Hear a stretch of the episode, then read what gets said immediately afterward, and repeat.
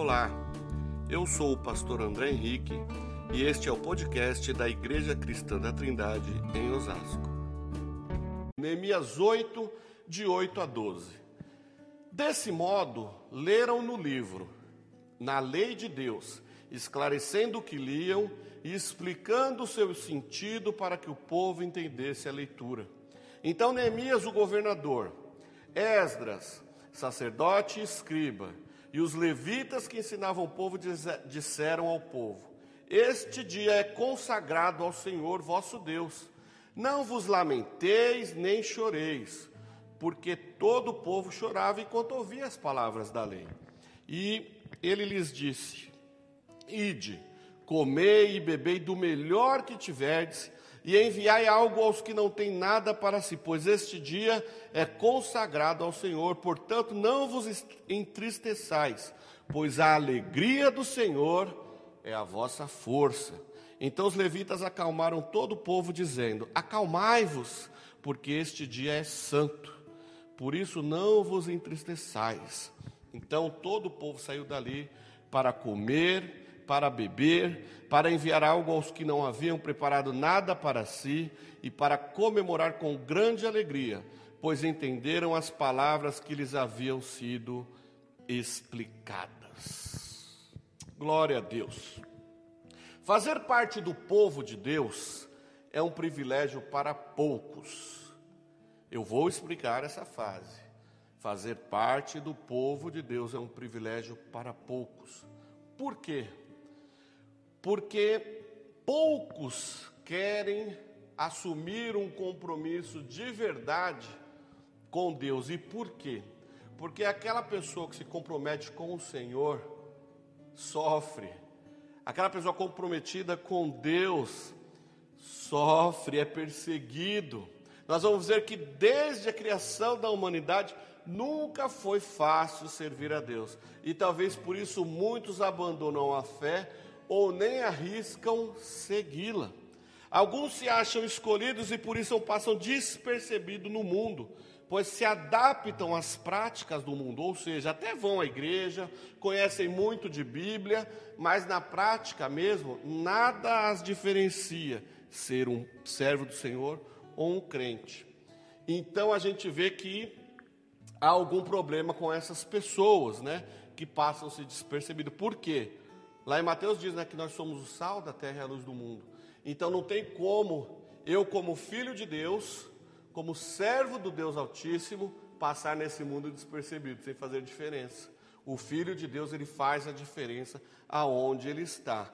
Mas para isso é preciso muito trabalho, muita dedicação, muita determinação. Vamos lá.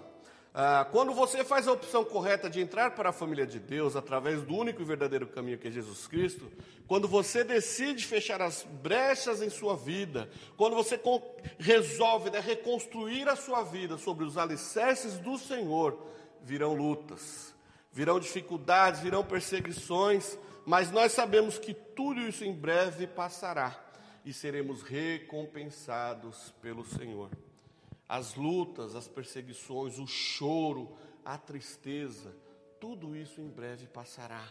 E vai valer a pena a gente ter esperado, porque a palavra de Deus diz que as coisas que os olhos não viram, os ouvidos não ouviram, nem penetraram o coração do homem.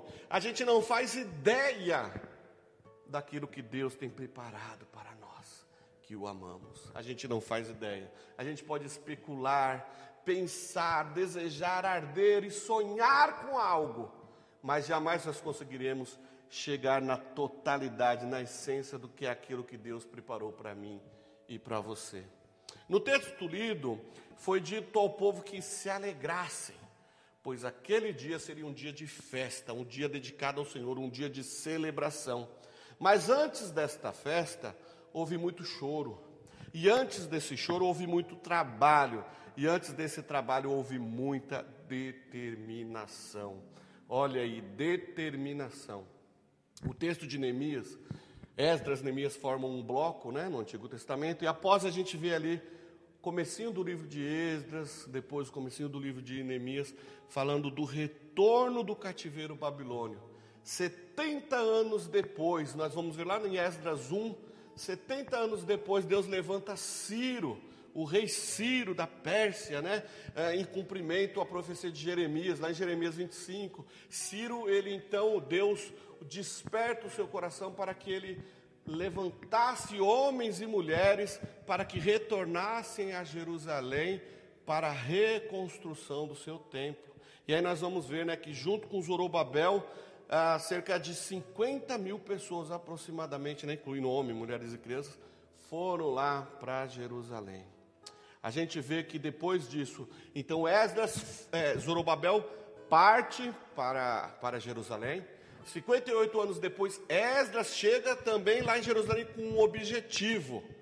Eles vão restaurar o templo, eles vão restaurar o altar, e Esdras vai chegar ali como escriba, estudante, conhecedor da lei, conhecedor da palavra de Deus, conhecedor do Deus da palavra. Ele vai chegar ali para instruir o povo. Olha só. E aí, alguns anos depois da chegada de Esdras ali, chega Neemias, uns 12, 13 anos depois, para restaurar os muros. E aí você lê essas histórias tão belas e lindas ali nos livros de Esdras e Neemias. Então, todos eles chegaram em Jerusalém com um objetivo, com uma determinação. Eu vou, vou, eu vou até a minha pátria, até a minha nação, para reconstruir o templo da, do Senhor, o templo do meu Deus. Neemias chega ali, eu quero, vou construir, eu vou reconstruir os muros, as muralhas da cidade. Ele chega e ele vai passear, ele chora ao ver os muros de Jerusalém destruídos, mas ele não deixa isso o abalar, ele não deixa que isso o desanimasse, e ele foi para cima.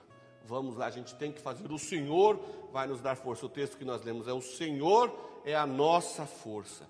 Determinação é a certeza íntima de direcionamento. Ser determinado é ter metas claras e definidas e uma convicção plena de que irá alcançá-las. Uma pessoa determinada é aquela, é aquela que chega ao fim do que, peraí, do que ela mesma delimitou. Um objetivo, uma meta a ser traçada, uma meta a ser alcançada. E quando você estabelece essa meta, você vai fazer de tudo para chegar lá. Nós sabemos que isso é difícil muitas vezes. Aceitando a fé cristã, então, se torna ainda mais difícil. Por quê? Porque tal conceito torna-se a pessoa que está agora aceitando a esta fé, é, que ela não vive mais agora para si, e sim em prol de Cristo. Agora, tudo que ela vai fazer, tudo que ela vai executar, os seus projetos, os seus resultados, vai ser tudo para a obra do grande Mestre Jesus. É necessário persistir em suas situações diversas, possuir e demonstrar paixão, dedicação, desenvolver planejamento e executá-lo da melhor maneira possível. Apenas os determinados conseguem chegar ao final da caminhada obtendo êxito. E nós vemos que a história de Neemias é apenas um dos diversos exemplos que nós temos na Bíblia exemplos de determinação. Lembro-me aqui daquela mulher do fluxo de sangue. Jesus estava a passar com uma multidão e ela estava determinada a tocar em Cristo, porque ela sabia que naquele homem havia algo diferente, que naquele homem, em Jesus Cristo, se ela tocasse na, tão somente na orla do seu manto, ela seria curada. E ela não poupou esforços enquanto ela não tocou no Senhor ela não desistiu. Isto é determinação. Ela vendo Jesus, eu fico aqui a imaginar, né? Ela vendo Jesus e ela né, tentando aquela multidão e ela vendo, ela tenta, buscando o momento de tocar no Senhor, de atraí-lo, de chamar a atenção. Quantas vezes nós precisamos desse objetivo na nossa vida? De atrair a presença do Senhor, os olhos do Senhor sobre nós. Isso custa preço. Isso dá trabalho, uma vida de santidade, uma vida determinada pelo Senhor e para o Senhor, não é fácil.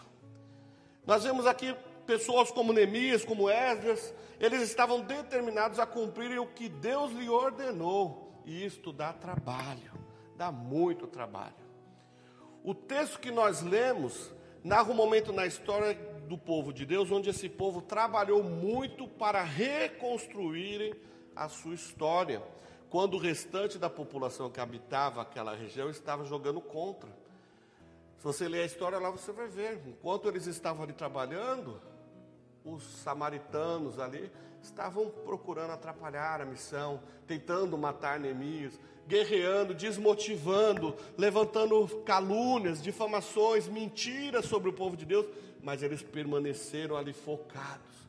Neemias chega a dizer, né, não adianta vocês me caluniarem porque eu estou focado, eu tenho algo a fazer em nome do Senhor, e Ele vai me fazer chegar no meu objetivo. Vai ter trabalho, mas eu estou disposto a fazer.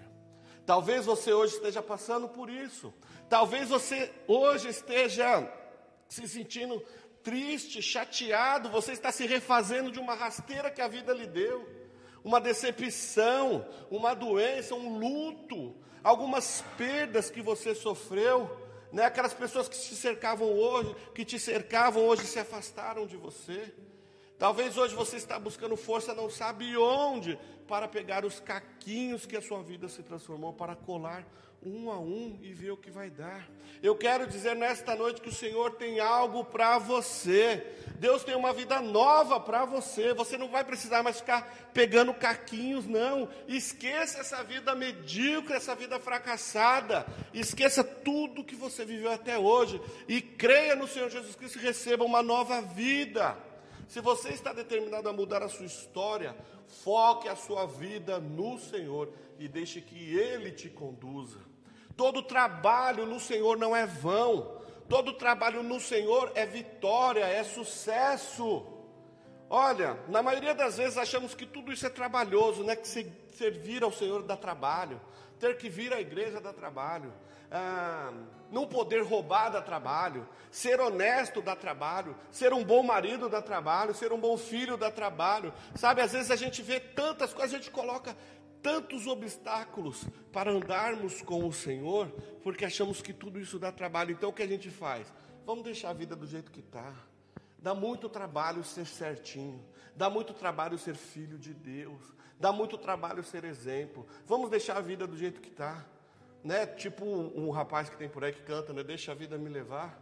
Não é isso? Vamos deixar a vida do jeito que está. Não, não caia nessa, sai dessa. Sai dessa vida de fracasso. Entrega a sua vida para Cristo e tenha uma vida vitoriosa. Uma vida vitoriosa. E agora você deve estar se perguntando, né? Uma vida vitoriosa? Como assim?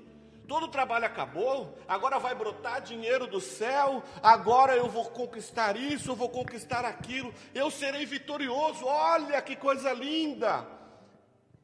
Não é isso que eu estou dizendo. Você pode estar se perguntando, uma vida de vitória, todo o trabalho acabou, então, né? Eu não vou ter mais trabalho. Não, pelo contrário. Uma vida com Cristo é uma vida vitoriosa porque você ganha em Cristo a vida eterna, a salvação do inferno, você vai morar com ele no pecado. Mas neste mundo, a partir do momento que você reconstrói a sua vida entregando-a nas mãos do Senhor, é aí que o trabalho começa. É aí que o processo começa. Só que agora é de uma forma diferente. Porque agora o Senhor está no controle da sua vida, agora você está focado, agora você está determinado no Senhor, e Ele vai te conduzir, Ele vai te dar força, Ele vai te sustentar, e é assim que eu creio, e é assim que eu vivo. Eu vivo um dia após o outro, dias de milagres, dias que eu vejo o Senhor cuidando da minha vida, da minha casa, todos os dias. E eu tenho certeza que muitos de vocês que estão me vendo, me ouvindo nesse momento, também têm vivido coisas sobrenaturais que somente o Senhor pode fazer. E eu creio nisso e eu sei disso. Se você tiver que sofrer por conta do Evangelho, sofra. Se você tiver que chorar por causa do Evangelho, chore. Se você tiver que chorar por causa de Cristo, chore. Porque no final, você vai estar com o Senhor. E é isso que vale a pena. Deus se importa extremamente com as nossas lágrimas. Ele é sempre socorro bem presente na hora da angústia. Na Bíblia nós encontramos o quanto Deus se comove com as lágrimas dos seus filhos e como move toda a história para consolá-los. Apenas confie no Senhor, pois em breve Todo aquele que o confessou como Senhor e Salvador de suas vidas o encontrará na nova Jerusalém, e o próprio Deus enxugará dos seus olhos toda lágrima, porque lá não haverá choro, não, lá no céu, na nova Jerusalém, não haverá tristeza, e o próprio Deus está cuidando de você. Confie no Senhor. Nem sempre nós podemos controlar o que acontece conosco, mas sempre podemos controlar como reagiremos a cada situação. Quando nós fazemos a escolha de parar de reclamar e começamos a dar graças a Deus pelas coisas boas, nossos problemas se tornam menores. As lutas sempre virão para te fortalecer. Veja assim, toda dificuldade em sua vida, seja pequena ou seja grande, Deus irá usá-la para produzir em você mais força, mais fé e perseverança. Sabe aquela coisa de estar calejado, né? Com o ombro calejado, assim, de carregar peso? É isso. Quanto mais você vai passando por situações, mais experiente o Senhor está te tornando. Ele está te forjando. O Senhor está te provando, porque Ele está te aprovando. O tempo de Deus é perfeito. Os planos de Deus, na maioria das vezes, são diferentes dos nossos, mas eles são perfeitos. Os meus planos têm problemas. Os meus planos terão ah, erros, terão equívocos, terão enganos, terão as suas imperfeições, mas o plano de Deus, os planos de Deus, esses são perfeitos. Confie nos planos do Senhor, não confie nos meus planos, nos meus não, mas nos do Senhor, porque os planos dele são perfeitos. Por isso tenha paciência para esperar pelo tempo de Deus. Em vez de ficar agindo por conta própria, fazendo aquilo que você acha melhor, confie no Senhor. Provérbios 3, 5, 6 diz, né? Confie no Senhor de todo o seu coração e não se apoie em seu próprio entendimento. Reconheça o Senhor em todos os seus caminhos e Ele endireitará as suas veredas. Deus nunca sairá do seu lado. Você pode se sentir como se estivesse enfrentando toda essa luta sozinho. Mas a partir do momento em que você entregou a sua vida a Jesus, você se tornou um membro da família de Deus, Ele estará ao seu lado para sempre, até o final, para que você nunca perca a esperança. Deuteronômio 31, 6. Sejam fortes e corajosos, não tenham medo nem fiquem apavorados por causa deles, pois o Senhor, o seu Deus, vai com vocês, nunca os deixará, nunca os abandonará. Hoje é dia de festa. O Senhor jamais vai te abandonar, não importa a circunstância. Hoje é dia de celebração. Aliás, a partir do momento que você está com Cristo, todos os dias são dias de festa, são dias de celebração. Coloque sua vida e seus planos sob os cuidados do Senhor. Seja determinado, se esforce o tanto que for necessário para alcançar seus objetivos. Serão tempos difíceis às vezes com muito choro, matando um leão por dia, mas em Cristo você terá a vitória e assim chegará ao seu dia de festa. Imagine, voltando ao texto em Neemias, imagine a cena.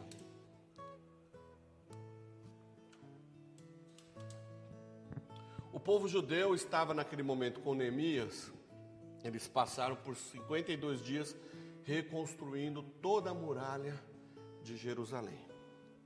Durante esses dias, os moradores da região que estavam ali, que tomaram conta ali de Samaria, da terra ali de Jerusalém, enquanto o povo judeu estava no exílio da Babilônia. Então, esse povo que se achavam dono da terra, os donos da terra, quando os judeus começam então a reconstruir os muros, esse povo vai para cima, os que estavam ali, os samaritanos, eles vão para cima. Eles não querem que o muro seja reconstruído. Então eles começam a ameaçar, eles começam a levantar falso testemunho contra Neemias e o povo. Eles ameaçam tantas coisas, ameaçam até uh, Neemias por duas vezes ele foi ameaçado de morte. Então veja bem, o povo sofreu. O povo ali querendo fazer a vontade do Senhor, mas não estava fácil. Mas o povo não desanimou. Deus deu estratégias para Neemias Enquanto uma equipe trabalhava, outra equipe ficava de guarda, e assim foi indo. Então nós vamos ver que esse povo sofreu mais antes desse momento da restituição ali, da reconstrução dos muros, eles passaram 70 anos escravos lá na Babilônia por conta da sua, da sua desobediência, por conta do seu pecado.